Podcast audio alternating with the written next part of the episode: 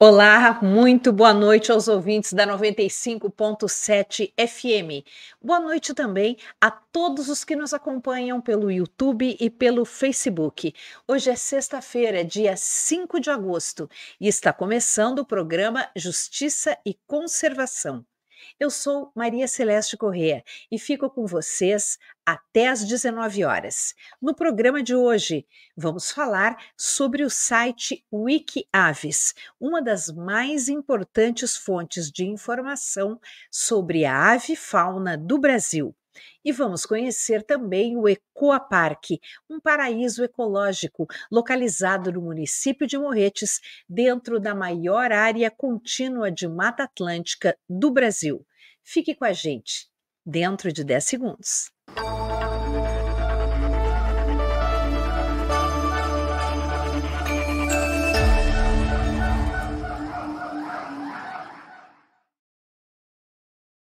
Bem, e antes da nossa primeira entrevista, nós vamos falar sobre o Mata Atlântica Eco Festival, o, o primeiro Mata Atlântica Eco Festival, que começou ontem, teve a sua abertura oficial ontem à noite, dia 4, no Cine Passeio em Curitiba. E amanhã haverá uma programação muito especial no Campo das Artes em São Luís do Purunã. Serão é, palestras é, dentro da mostra literária. Nós temos aqui a imagem da palestra que será proferida por Erivelto Oliveira e por Joel Krieger. Joel Krieger é o montanhista mais velho do Brasil a escalar o Monte Everest. Ele fez essa conquista, esse grande feito este ano, em 2022.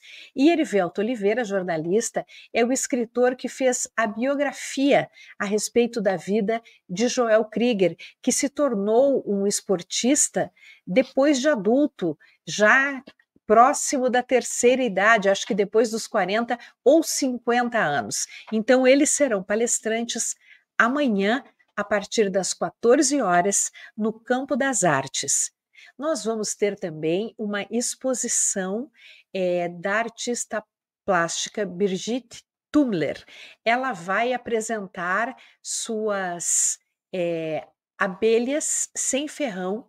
É, a arte que ela fez são grandes painéis, grandes cartazes mostrando as abelhas sem ferrão.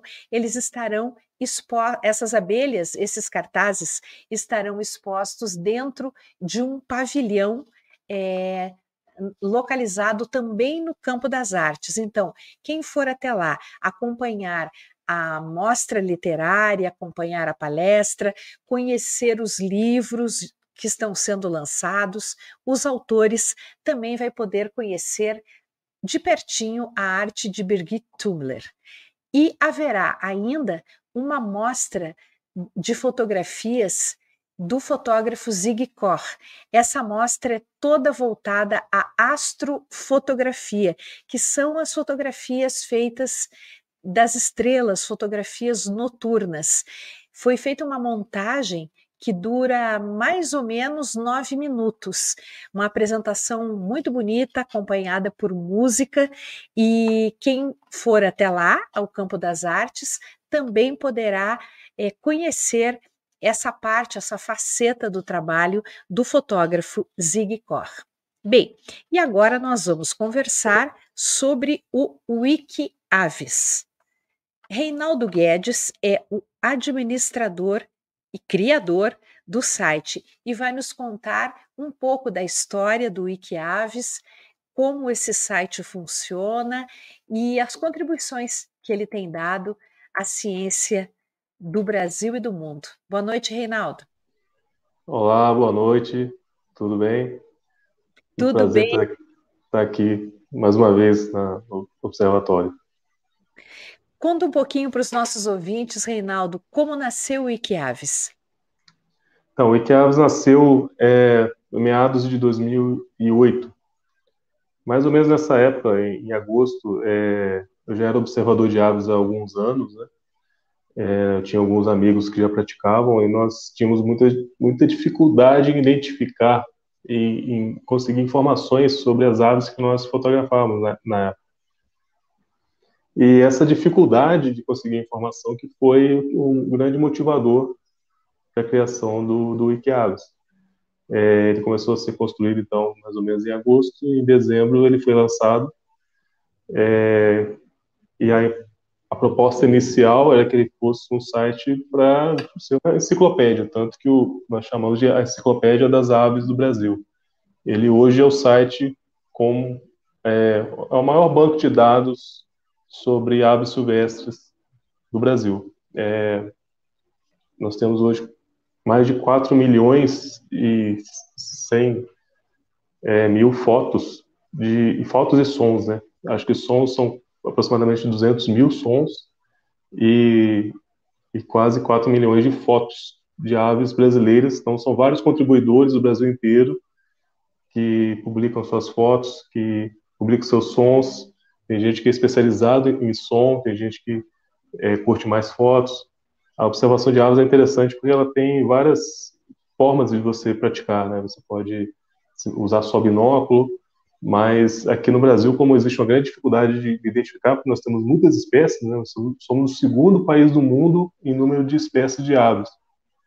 Então, é difícil identificar as aves aqui. São, são quase duas mil espécies de aves. Então a gente precisa fotografar e depois buscar a informação de qual seria aquela, aquela espécie. E o Wikiaves veio para ajudar essas pessoas. É, eu, eu criei uma ferramenta também para tirar essa, essa, essa dificuldade de iniciar na observação de aves.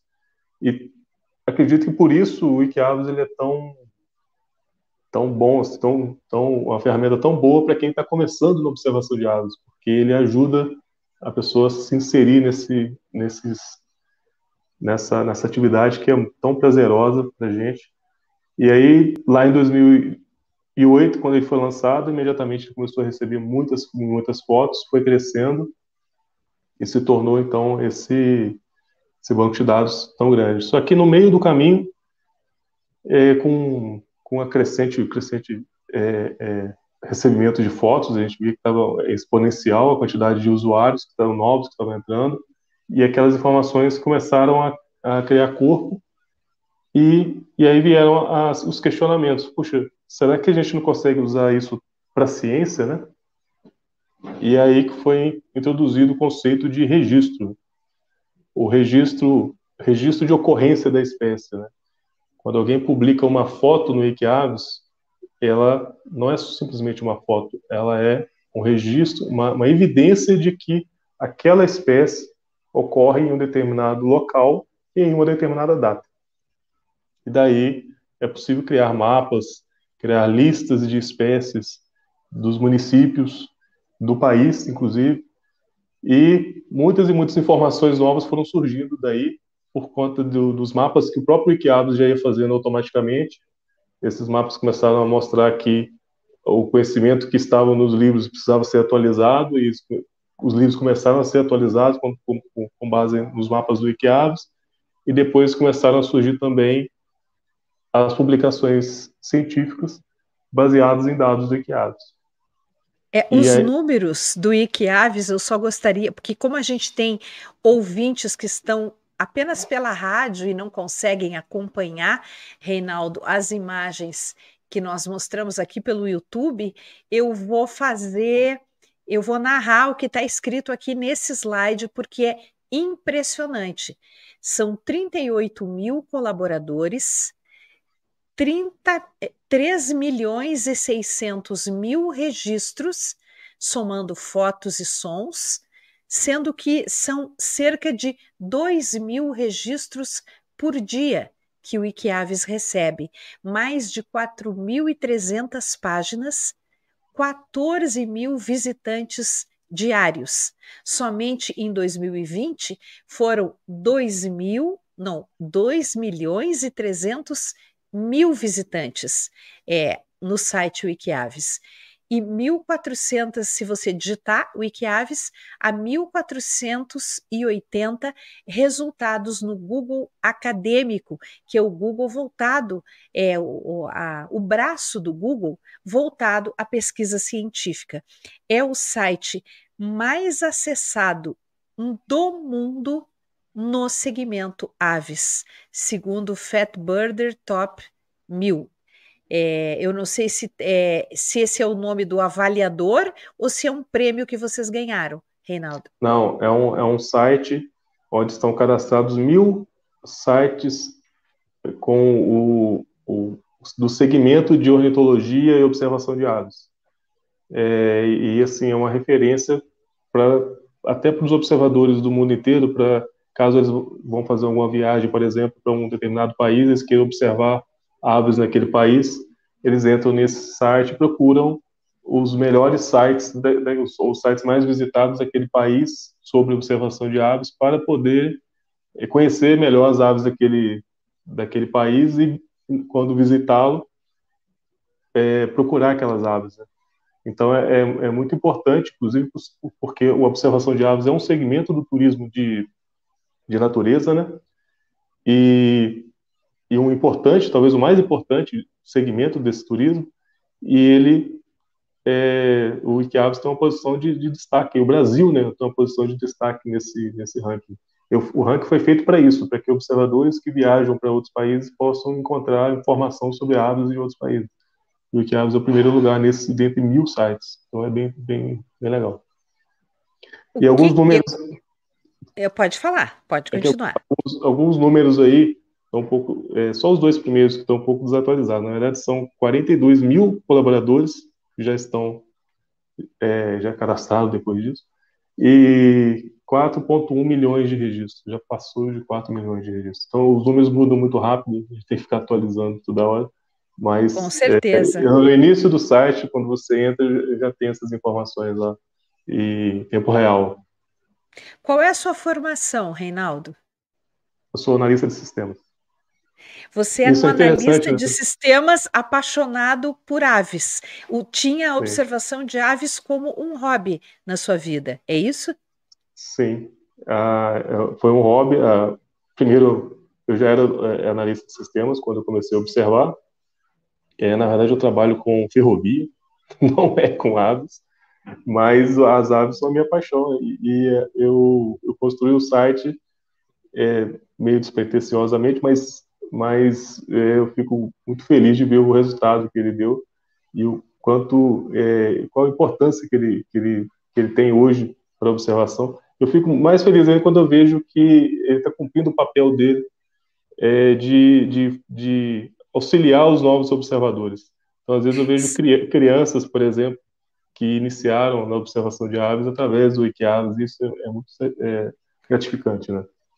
É, para você ter uma ideia, Reinaldo, acho que você já deve ter recebido é, centenas, talvez até milhares de depoimentos. Eu vou dar o meu depoimento.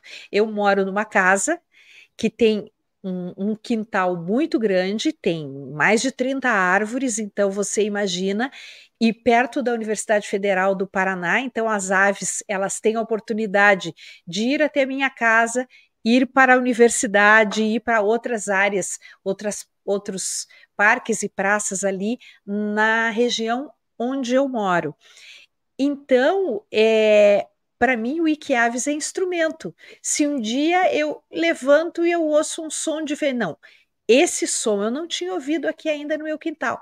Eu vou lá, gravo o som, Aí eu pergunto para o meu marido, que é fotógrafo de natureza, ele, ah, eu acho que é esse, eu acho que é aquele. Peraí, vamos tirar a dúvida no Iquiaves. Aí a gente vai lá e muitas vezes a gente usa o seu site para saber até o que está acontecendo no nosso quintal, porque às vezes a gente não enxerga é, a ave, não enxerga o indivíduo, mas ouve.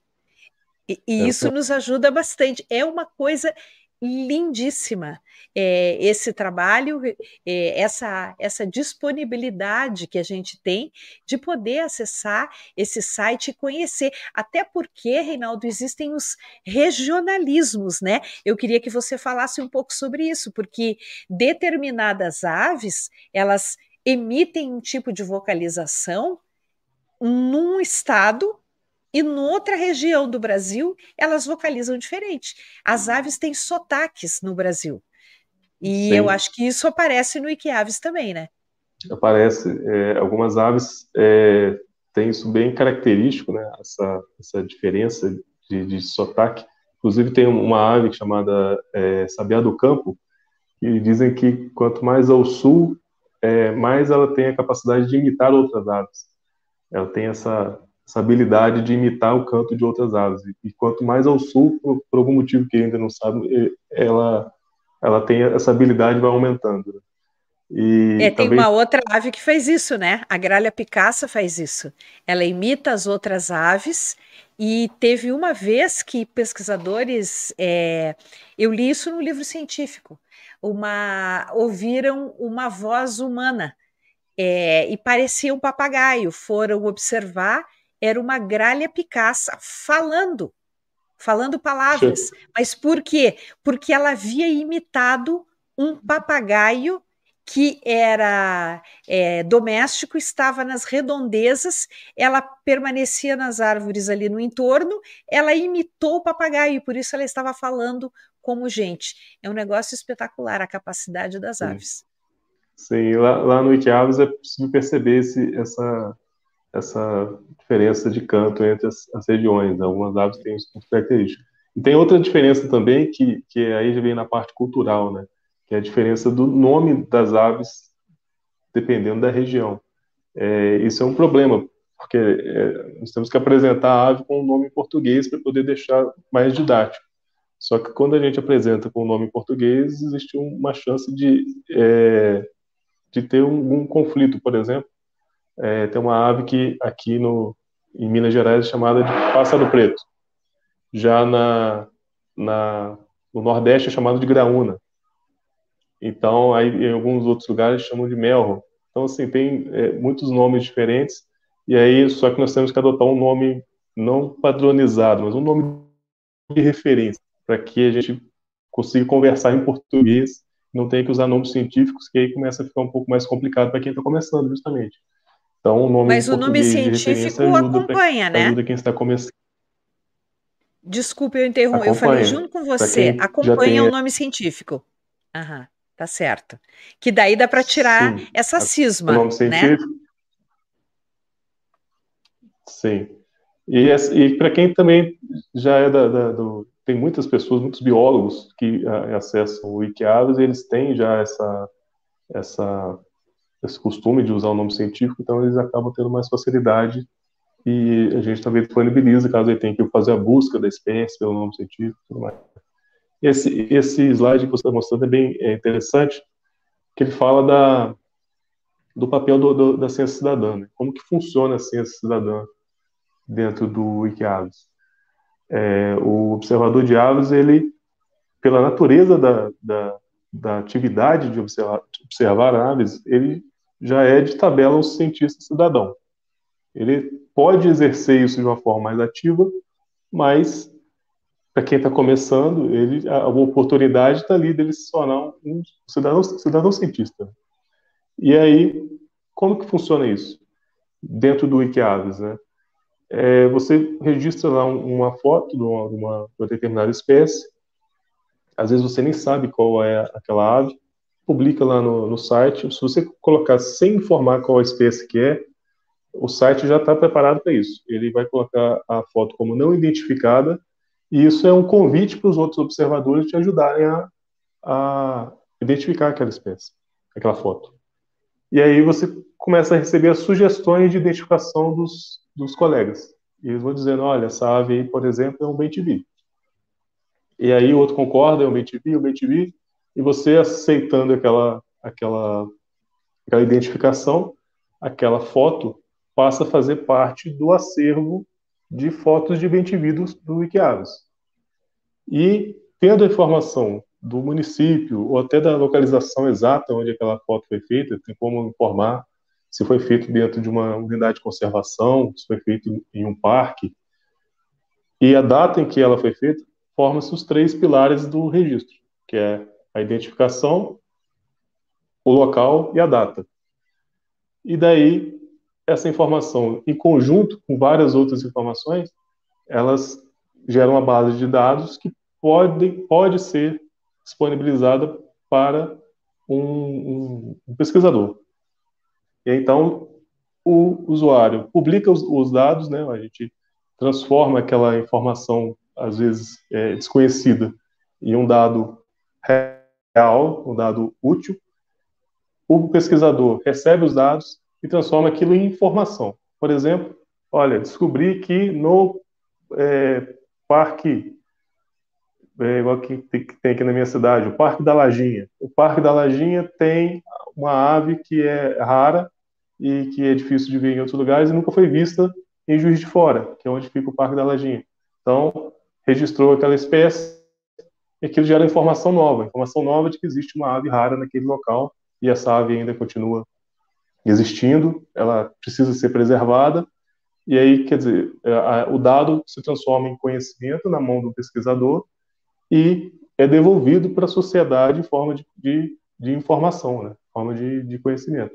Daí, faz, fazendo esse ciclo é, de, de, junto com, com o observador, com o pesquisador, para que a ciência cidadã funcione dessa forma. O Wikiabs, por exemplo, ele tem uma, um, cada espécie tem uma página onde é possível colocar textos com informações sobre aquela espécie.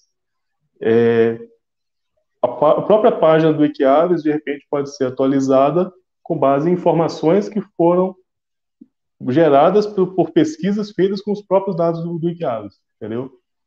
Então, esse caso aí, por exemplo, é uma informação de um, do Gavião Bombachinha, um dos primeiros artigos científicos feitos com dados é, massivos do, do é, foi descoberto que esse gavião ele era um gavião migrante. Ele fazia, ele faz uma migração interna no Brasil. A princípio eles pensavam que ele era um, um ave estacionária, ele não, não migrava. Com, com, base nos dados do Wikiaves foi possível é, comprovar que sim, faz uma migração pequena dentro do, do nosso país. E, e vários outros artigos vieram é, de, de, de, diversos tipos de, de artigo, inclusive, por exemplo, é, revisão de, do hábito alimentar de uma ave. Eu vi um caso desse. Tinha fotos no Wikiaves de uma, de uma ave é, comendo um, um, um, marsupial, né, um mamífero, um lagarto, uma cobra, um, um inseto, aí uma fruta, e aquela ave era era, era tida como frugívora, só comia frutas. E aí revisaram, não, ela é onívora, come qualquer coisa, por conta de fotos do Wikiaves. Então, esse tipo de contribuição, de retorno que o Wikiaves dá para a sociedade é muito legal, através dos pesquisadores, né? Fazem essa, toda essa análise. Nós temos aqui dois comentários. Passarim Web diz: muito animado para esse bate-papo. Moroni da Passarim Web. E Tancredo Maia Filho comenta: é sempre muito bom ouvir o Reinaldo Guedes, o criador e coordenador do Wikiaves. Parabéns. Reinaldo, o que, que mudou na sua vida depois do Wikiaves? É, mudou mudou até a relação com a natureza. Eu, eu digo que quando eu fiz o Wikiaves eu não sabia nada de passarinho. Depois começou a aparecer tanto passarinho na minha frente, tantas fotos, e, e eu tive que dar conta daquilo tudo que estava chegando. Foi muito, foi muito intenso, né? E até hoje, hoje está mais estabilizado, né? Porque a gente vai amadurecendo o, o sistema, mas é, essa, essa relação com a natureza mudou muito eu acho que para todo mundo que se torna observador de aves, essa, observa essa relação muda, né? A gente se aproxima mais da natureza. É, e, e também essa, esse compromisso com, com essa comunidade, né? Existe uma comunidade muito unida dos observadores de aves e é muito legal ter esse, esse contato com, com todos eles e, e tipo, conversar, trocar informação sobre, sobre as aves, trocar informação sobre sobre conservação, sobre problemas, às vezes eles, eles formam grupos para poder denunciar determinado problema de, de é, algum crime ambiental, alguma coisa, alguma ave que está prestes a ser, ou está muito vulnerável, por exemplo, a ação do humana, né? Acontece muito, principalmente com ninhos. É, a gente forma um grupo para poder é, discutir e, e, denunciar esse tipo de coisa. E, e, o envolvimento nesse, nesse mundo, acho que foi o que o Wikiabs me trouxe de melhor, entendeu? De, de, de, estar, de estar junto com essa, com essa turma aí, que é muito legal. Você é, falou sobre o número de colaboradores, 38 mil colaboradores, parece que já são agora 40 mil, 42 mil. 42. É isso, né? 42 mil. É, bem, como a pessoa se torna um colaborador? Ela pode, ela mesma, indexar as informações do site? É, cadastrar as informações? Exato.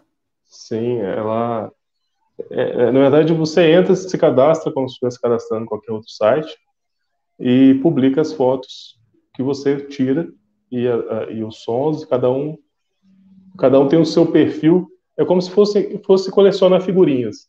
Suas figurinhas são as fotos. Só que essas figurinhas têm um valor científico lá no final das contas, entendeu? Ela acaba se tornando um, um fazendo parte de uma base maior, um conjunto de dados gigante, que é, que é, é o IGEVS, como falei, o maior banco de dados sobre aves silvestres brasileiras.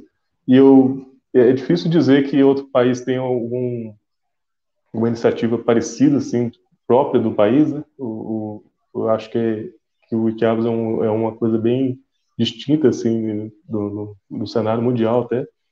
E mas aí o, o, observador, ele é autônomo ali dentro do, do Ele, ele ele publica e ele recebe o feedback de outros observadores e a gente tenta o máximo possível ajudar ele a, a, a resolver os problemas sozinho, sem ter que, que depender dos, dos, moderadores ou de outros observadores. Mas, é, igual, por exemplo, estamos criando, terminando uma, uma inteligência artificial para que quando o usuário publique a foto, a, o próprio site já vai dizer para ele qual ave que é ou pelo menos vai dar um, um norte. Olha, isso aqui é um, um beija-flor lá do, do, norte, lá do nordeste. É, tem três opções aqui e aí tem a, a chance maior de ser determinada de uma determinada, alguma uma espécie tem mais chance da outra que a outra. Então ele ajuda a identificar e a ideia é que o usuário sempre seja autônomo, tenha autonomia de publicar e mas sempre que, mesmo depois de publicada, a informação ainda pode passar por revisão. É, o, o, a revisão da, das identificações é, um, é uma coisa comunitária. Então, qualquer um pode chegar e questionar: olha, você colocou essa espécie, mas eu acho que não é, não. Vamos chamar um especialista e chama mais gente para poder avaliar a foto e, e, às vezes complica bastante a identificação. Então, para quem está começando, ter a ajuda de alguém, ou ter alguém ali é, de referência para poder tirar as dúvidas é, é importante. E o Wikiabra ajuda nisso tudo. Muito interessante a sistemática, porque é uma democratização né, da ciência Sim. e até mesmo da, das informações. A. Andressa Borba está comentando, muito legal a plataforma, conheço pouco, mas sempre aparece o site quando busco algo sobre as aves. E JL Romero Benito comenta: o que a Wikiaves faz pela ciência do Brasil é algo inédito e incrível, fantástico. Eu acho que essa é a opinião, a opinião do Romero Benito é a opinião é, é, generalizada no Brasil a respeito do Wikiaves, porque é, realmente é uma plataforma que a gente pode dizer do bem, é uma plataforma do bem que só eleva o nome do Brasil e, e é voltada para um uma característica que é muito brasileira, que é a diversidade de espécies de aves. A gente não pode esquecer, né, Benito, que lá no início, quando os primeiros europeus vieram para cá, os primeiros mapas é, diziam terra dos papagaios, porque era tanta ave, era tanta ave, tanto psitacídeo, que isso chamava atenção demais dos europeus. E até hoje a diversidade de aves no Brasil é imensa, é tremenda, e a gente tem que lembrar também, e isso deve, é, deve ser um questionamento interno entre os colaboradores, é que para você identificar uma ave, também precisa saber se é um macho, se é uma fêmea, porque existe uma diferença visual que eles chamam de dimorfismo sexual. Então, se é uma, se é uma fêmea, se é um macho, ou se é um jovem. Porque o jovem, antes de se tornar um adulto macho ou um adulto fêmea, ele também tem uma aparência distinta. É isso, né, Reinaldo? Sim. Sim, e, e, é isso que é interessante. Às vezes a gente fala que ah, eu gosto de observar aves, a pessoa acha estranho. Puxa, mas é porque a pessoa só conhece as aves que são criadas em cativeiro e tal. Ele não consegue entender a complexidade que é a nossa natureza. É, é muito complexo. Às vezes uma ave é, jovem é dificílima de identificar. Tem aves assim que são muito difíceis de identificar e de criar discussões enormes lá no Wikiaves para poder tentar identificar. E é até interessante ver, às vezes, biólogos lá, ornitólogos, discutindo características de determinada foto para poder tentar chegar no, no, no veredito de um, da espécie daquela, daquela, daquela foto. E você vê que é complicado até para eles em alguns pontos, dependendo. Imagina para quem está começando. Né? Então. Exatamente. Essa, a gente tenta. O Wikiaves, ele realmente, como você falou, veio democratizar a informação. É, as páginas das espécies, ela tem foto, som, ela tem textos, tem páginas que têm textos enormes, que ajudam muito na, nessa identificação. A gente tenta padronizar a, a, as, as informações também, para não ficar cada lugar falando um nome diferente da, da espécie. Então, nas páginas fala dos nomes das, que as espécies têm em cada local, para poder facilitar esse, esse, essa busca para quem é, conhece a ave só por determinado nome, né? Então, tem, tem uma série de, de, de fatores que a gente tem que considerar para poder fazer com que a informação chegue de qualidade, com qualidade para o observador e para que ele também não erre, porque é interessante também para o Wikiavis que a informação que chega para a gente, o dado que chega para a gente, aquelas fotos, cheguem bem identificadas, cheguem é, sem, sem ruído ali, para que consiga ser útil ali para os observadores, para os pesquisadores. Né? E, tá e todo essa, essa, esse mecanismo tem funcionado bem.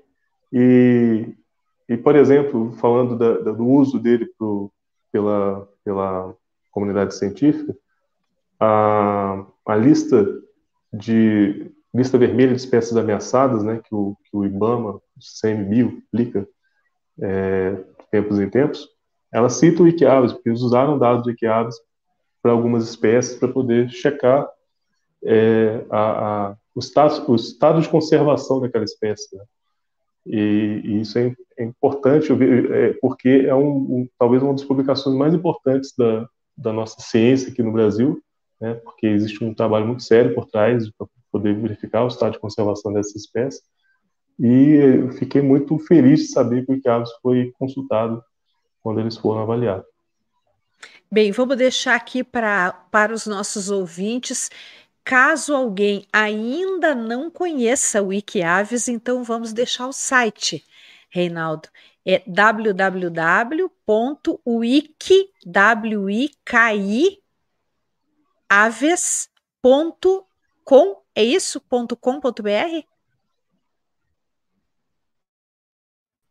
.com ou .com.br, os dois você consegue chegar. Certo ou .com ou .br. Então, o wiki, W-I-K-I, aves, tudo junto, .com.br ou somente .com. Reinaldo, foi um prazer conversar com você. É, mais uma vez agradeço pela sua disponibilidade de estar aqui conosco e gostaria de parabenizá-lo por esse trabalho extraordinário que você faz é, pela ciência do Brasil e pela conservação da natureza do Brasil, porque quanto mais a gente conhece, mais a gente aprende a gostar, mais a gente se preocupa e mais a gente protege. Então, esse seu trabalho é fundamental para isso, para a conservação da natureza do Brasil. Um grande abraço, muito obrigada. Obrigado e um abraço para todos do Observatório Justiça e Conservação. Boa noite. E agora nós vamos conversar com Tatiana Perim. Ela vai nos contar sobre o trabalho realizado no Ecoa Parque, um verdadeiro paraíso ecológico localizado em Morretes, no litoral do Paraná. Boa noite, Tatiana. Boa noite, Maria Celeste. É um prazer enorme estar aqui falando com vocês. Conta pra gente sobre o ECOA, para quem ainda não conhece, para quem nunca foi, dá um overview aí pra gente do que é o ECOA Park. Bom, o ECOA, você bem falou, é um paraíso é, ali na base da Serra da Graciosa, é uma propriedade privada de 238 hectares, em torno de 10% dessa área é a, ao parque em si, todas as suas atividades e, e, dinâmicas e cursos e imersões, a gente faz uma série de coisas lá. Bom, o ECOA, a palavra ECOA no Tupi-Guarani significa morada. Essa é a nossa morada, né, o planeta, mais especificamente aqui, este bioma, a Mata Atlântica. Também vem de ecoar, propagar a informação. A gente trabalha ali com a educação ambiental e de ecos, ecologia. Então, o parque é um parque voltado para a educação ambiental, mas através do entretenimento, através do encantamento, da sensibilização. Estava assistindo a conversa com o Reinaldo e achei muito interessante esse fim que você colocou, né? A gente, quanto mais a gente conhece, mais a gente quer conservar. E eu vou muito por essa linha.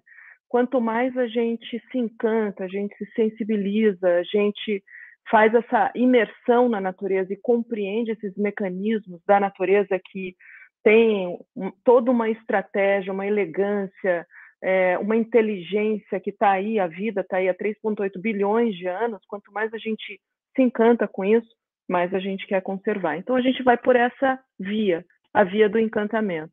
São diversas atividades que a gente oferece no parque, muitas instalações artísticas. A gente sabe que através das artes é importante, né? As artes ali, eu estou vendo as imagens. Essa, por exemplo, é uma das trilhas, as trilhas são tematizadas, são três trilhas, essa é a trilha do Piabiru, que conta a história do Piabiru, que é uma trilha indígena aberta pelo, pelos tupi-guaranis, então tem cenas na mata que contam essa história, o parque inteiro tem suas instalações artísticas, como essa, que são as conexões da natureza e tantas outras que fazem a gente fazer uma reflexão do nosso papel na natureza, né? Como que a gente está atuando aqui neste planeta. Né? Não existe essa desassociação entre homem e natureza, nós fazemos parte da natureza. É, essa trilha da mata, que mostra as interações ecológicas, mostra os, os, serviços ecossistêmicos que a gente não vê, mas estão aí sendo oferecidos para nós, para nossa para nossa vida, para nossa qualidade de vida, para nossa subsistência. Então a gente mostra isso que a natureza tem a oferecer através das artes, das instalações cenográficas, porque através desse encantamento, desse inusitado, você se abre para os aprendizados da natureza. Então, o parque traz essas diversas instalações artísticas, cenográficas, durante é, todo o percurso, e quando você chega lá no fim de, do parque, na outra extremidade do parque, aí sim é uma área toda voltada para sustentabilidade.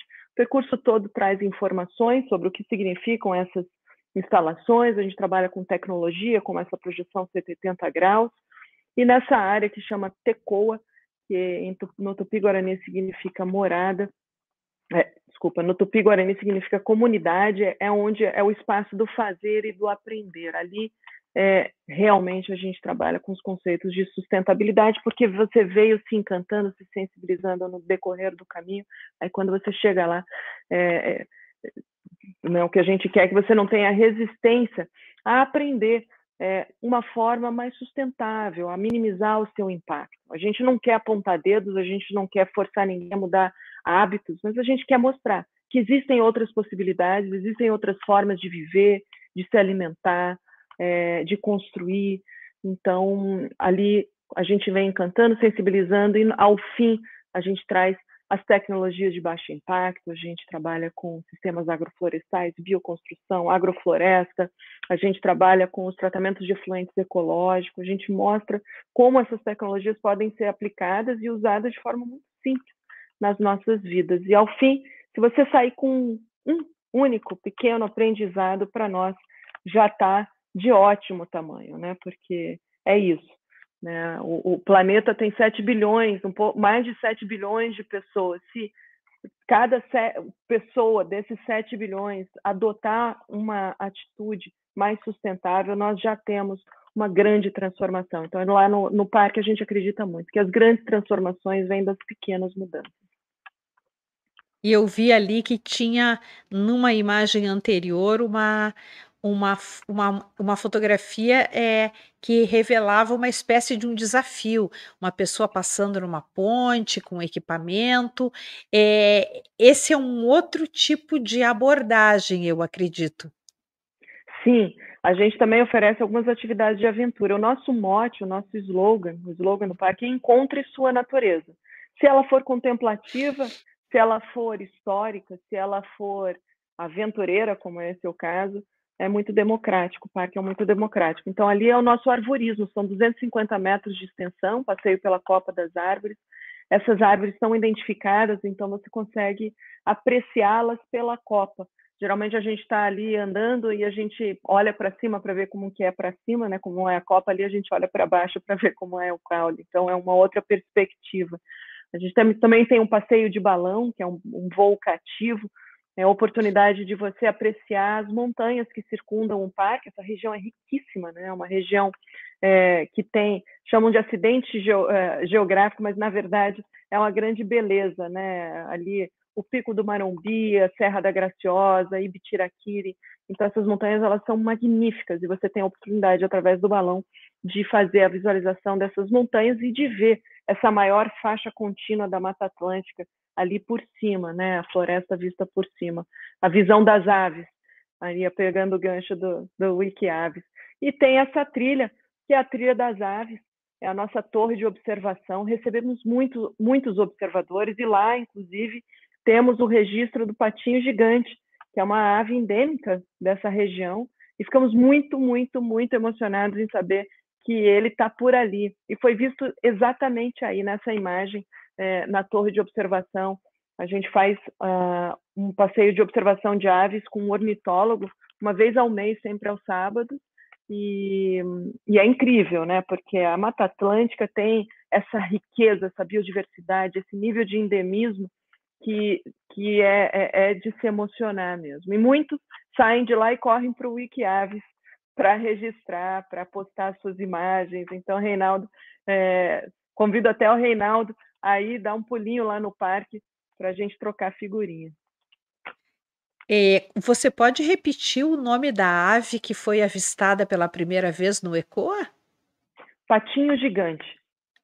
Patinho gigante. Tem esse nome, mas voa. Voa, é uma ave pequena e tem um pé enorme. É muito fofa é, e super tímida.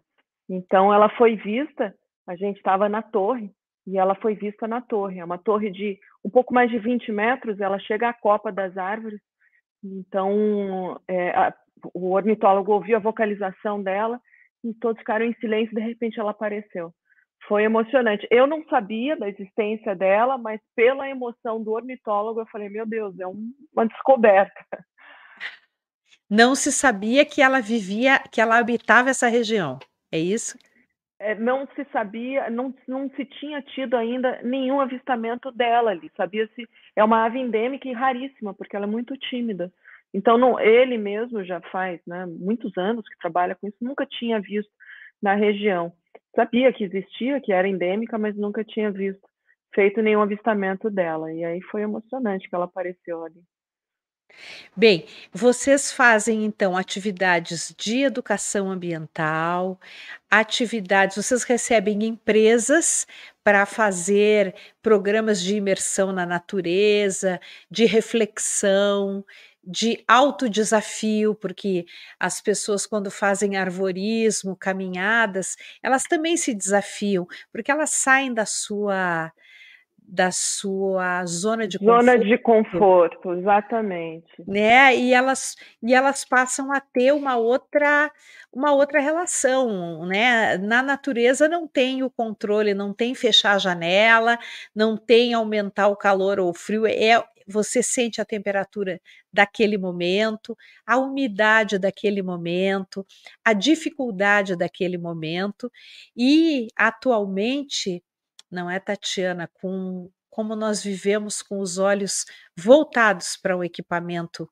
de celular, se aprende também a olhar adiante, a admirar a paisagem, se exercita, faz um bem enorme para os olhos, para os próprios olhos, exercitando-os melhor, né? Porque uh, o, o ser humano moderno e urbano é, olha a 20 centímetros do rosto o tempo inteiro, que é a distância de um celular, né? 20, 30 centímetros. Então, é, é, acaba se tornando uma experiência muito distinta e transformadora para quem se entrega a ela. Né? Então, você, eu queria que você falasse um pouquinho dos tipos de grupos que vocês recebem aí no ECOA. Sim, não, isso que você falou é, é muito importante, né? E já é comprovado cientificamente que estar em meio à natureza é, traz benefícios à sua saúde física e mental. No Japão, por exemplo, os médicos japoneses eles receitam um banho de floresta. Você precisa de meia hora tomar um banho de floresta, shirinku, que eles chamam no Japão. Então é, é um fato, isso a gente sabe. E quanto mais tecnológicos ficamos, mais essa necessidade, não só pela essa proximidade com a tela, mas a, a luz, os estímulos, eles são outros, né? Quando a gente está assim, em meio ao verde, a própria cor verde, ela traz uma paz. Então, isso, isso é provado cientificamente e, e, e, é imprescindível que a gente faça isso. Só um pequeno comentário: nós ficamos fechados no total seis meses durante uh, a pandemia, e quando reabrimos, nós ficamos assustados com o movimento, com o fluxo que tivemos. As pessoas correram para a natureza, as pessoas se desesperaram quando puderam sair de suas casas. Eu preciso estar ao ar livre, num ambiente natural. Então, a gente sabe disso, a gente precisa só praticar. E no parque, a gente traz, uh, bom, trabalhamos com três públicos, né? O, o, turista aos finais de semana, que são essas atividades que a gente viu, são, são três trilhas, toda uma instalação e artística e cenográfica, oficinas, cursos, imersões, atividades de aventura, né, o arvorismo, a tirolesa, a bolha, o caiaque, o balão. É, e durante a semana nós fazemos imersões corporativas e visitas escolares. E aí você colocou ali um ponto que, que é né, que a gente sai da nossa zona de conforto. Eu vou até além, sabe? A gente tem um programa que é muito interessante. A gente trabalha com a biomimética para os grupos corporativos. Não sei se você já ouviu falar da biomimética. Já? Sim. A biomimética é algo que veio para minha vida assim como um tsunami de transformação, porque eu fiquei, peguei isso e aplico em tudo, em tudo, na minha vida pessoal, na minha vida profissional, nas decisões que eu tomo dentro e fora da empresa. Bio vida, mimesis, é, imitação. Então, é, é uma ciência que imita as estratégias da natureza. Essa, a vida está aqui na Terra há 3,8 bilhões de anos. Então, esse é um benchmark seguro de se fazer. Já se provou há 3,8 bilhões de anos que dá certo. E são diversas estratégias. Essa, essa ciência traz seis princípios da vida. Né? Esses princípios norteiam é, a forma como a gente entende essas estratégias. Então, são, são diversas é, é, estratégias, como entender o seu contexto e responder de acordo, integrar desenvolvimento e crescimento, usar química ecológica, adaptar-se às condições de mudança. Imagina, só isso que eu falei quanto a gente não precisa, né? A gente está em constante alteração, mudança, o nosso meio, nós mesmos. A gente precisa sempre estar tá num processo de adaptação, de resiliência. A gente precisa evoluir para sobreviver, que é mais um princípio. Esses princípios eles se, se destrincham em diversas ações e faz com que a gente vá para a natureza e olhe para ela, entendendo quais são as suas reais estratégias na, na observação. Então, a gente tem diversas dinâmicas desenvolvidas que buscam essa observação e replicam as estratégias para que essas decisões corporativas sejam a mais acertada possível. Então, elas ah, têm dinâmicas que melhoram a comunicação entre equipes, que melhora a colaboração. Tem um jogo, por exemplo, que chama Jogo da Vida. É como um caça ao tesouro. Você vai com pistas e mapa e bússola e você precisa compreender essas estratégias, coletar alguns elementos da natureza e, ao fim, você constrói um ambiente colaborativo. Você entende que na natureza existe isso, essa colaboração. Não existe nada mais eficiente que comunicação na natureza. Só a rede de fungos na natureza é algo assim impressionante, né? Tem evento mais difícil de se organizar como a primavera, o outono, o verão, o inverno. Então a gente traz e olha para coisas que para nós parece que, que ah, puxa, tá lá, tá acontecendo, mas não, mas tem toda uma organização e uma estratégia, inteligência, uma elegância por trás. Então, a gente imita essas estratégias através de algumas dinâmicas imersivas para grupos corporativos. As empresas têm buscado muito isso, eu fico muito feliz com isso, porque é, a forma que a natureza opera é uma forma justa, né? é uma forma é, é, é, que deve ser feita. Os negócios justos são negócios mais prósperos, prósperos são negócios né, que, que, que, promovem o desenvolvimento sustentável realmente, né? Então a gente está falando de ESG, a gente está falando de governança, a gente está falando de desenvolvimento sustentável e, e as empresas têm olhado muito para isso. Fico muito satisfeita em saber que existe essa busca por negócios mais sustentáveis.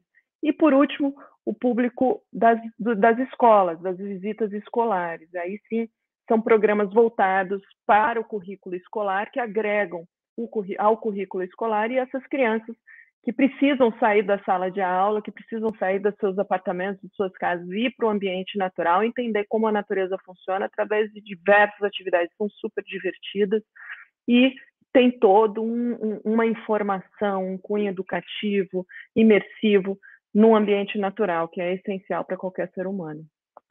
Então, ah, pelo que eu pude compreender, de segunda a sexta acontecem mais as atividades voltadas para as escolas e para as empresas.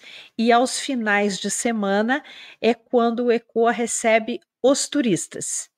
Exatamente. A gente já fez alguns eventos durante os finais de semana, mas como são dinâmicas muito customizadas, essas, esses eventos acontecem mais uh, durante a semana, inclusive porque são os dias que suas empresas, que as empresas podem sair com seus colaboradores, né? E que é um ambiente de trabalho, é um momento ainda no horário de trabalho. Então é assim que a gente faz.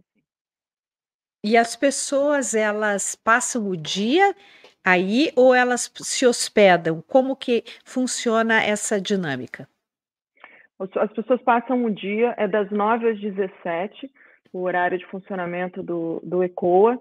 É, a hospedagem, a gente fomenta a hospedagem local, a gente tem parcerias com algumas pousadas locais de Morretes, e eu sugiro que a pessoa venha para dormir uma noite, porque Morretes é uma cidade charmosíssima, com uma, uma importância histórica, uma beleza, uma gastronomia. Tem muita coisa para se fazer em Morretes. Tem Antonina também, logo ali perto, que você pode fazer a Maria Fumaça e conhecer Antonina. Come-se bem.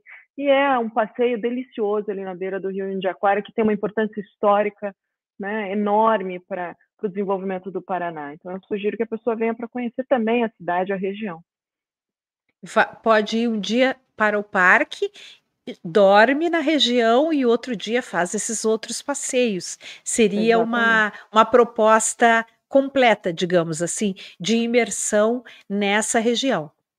Exatamente, nessa maior faixa contínua de Mata Atlântica, né? O ECOA, ele faz parte da Grande Reserva Mata Atlântica, que é uma rede é, de empreendedores que trabalham com a natureza, com a conservação da natureza, com a produção de natureza, que é produzir estes serviços dentro da floresta conservada, trazendo experiências às pessoas que querem visitar e ver, avistar uma ave rara, ou ver um, um, animal, ou apreciar a natureza, né? Essa é a produção de natureza. A gente produz bens e serviços, vamos produzir natureza com a floresta de pé e gerar riqueza, gerar emprego. Então, a grande reserva Mata Atlântica é, trabalha com este conceito de produzir natureza. São três estados, da maior faixa contínua de Mata Atlântica envolve Santa Catarina, Paraná e São Paulo, e a maior, o maior trecho está no Paraná.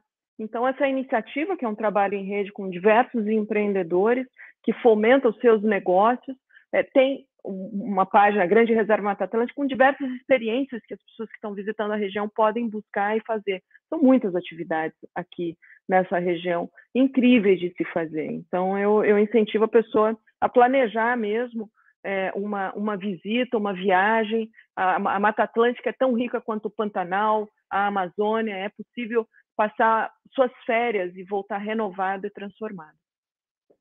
Para quem quiser conhecer o Ecoa Park, deixa um site, deixa é, um contato para os nossos ouvintes, os nossos espectadores, Tatiana.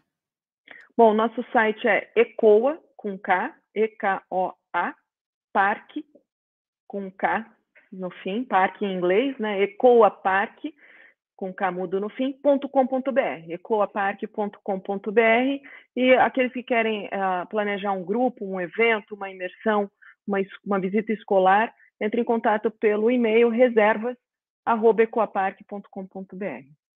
Reservas com S no final. No plural, exatamente. Reservas arroba ecoaparque.com.br, é isso? Exato, isso mesmo. No nosso site tem toda a informação para eventos, para visitas escolares ou para passar o dia, ver quais atividades a gente oferece, entender um pouco mais como a gente trabalha. Tá certo. Eu agradeço muitíssimo pela sua participação conosco, Tatiana. Se você quiser, tem um minutinho aí para se despedir dos nossos ouvintes, né? Já que estamos numa sexta-feira, já tem programa para o final de semana, quem quiser conhecer o Ecoapark já tem programa para o final de semana e olha que é um programa imperdível. É, vir tomar um banho de floresta é, vai fazer bem a mente, vai fazer bem ao corpo. É, e a comida, tem um restaurante delicioso lá, a comida é maravilhosa, a gente trabalha com o conceito quilômetro zero, temos muito, é, muitos dos insumos são plantados ali no parque, o que a gente não consegue produzir, a gente busca na região pratos deliciosos, caseiros, saudáveis, então, eu faço esse convite para o pessoal vir curtir. E se não for no ECOA, que se jogue na natureza, que tome um banho de floresta, que só vai fazer bem. Aproveita, tá leva um binóculo e joga as suas fotos lá no Wikiaves, que eu sou uma assídua do Wikiaves. O Wikiaves tem uma, uma legião de fãs no Brasil e as pessoas mais conectadas com a natureza, então, elas não são apenas fãs, elas são apaixonadas né, pela é, plataforma. É uma ferramenta, sem dúvida, é uma ferramenta democrática, como você bem colocou, e de aprendizado, então, importantíssimo. E tem o Wikiparks também, né, que faz a mesma função para os parques, também é uma ferramenta interessante.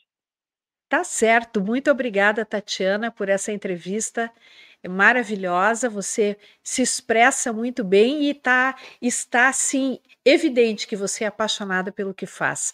Muito obrigada. Não, obrigada. Não dá, não dá ser... para disfarçar. Não, não, não dá. Nem tente, nem tente, porque apaixonada é sempre melhor. obrigada. É, Prazer enorme. Boa noite. Boa noite, boa noite. Um grande abraço. E esse foi o programa Justiça e Conservação desta sexta-feira, dia 5 de agosto.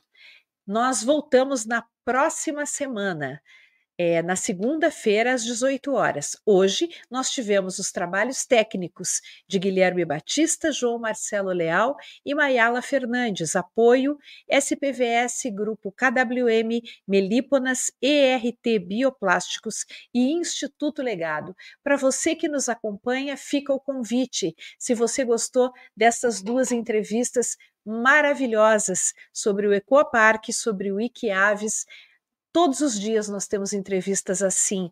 Colabore com a gente, inscreva-se no canal, curta, comente, mande suas sugestões, faça perguntas, compartilhe com seus amigos, participe do programa Justiça e Conservação. Um bom final de semana a todos. Curtam muito, curtam o Mata Atlântica Eco Festival com muitas atividades. Um grande abraço, até segunda-feira.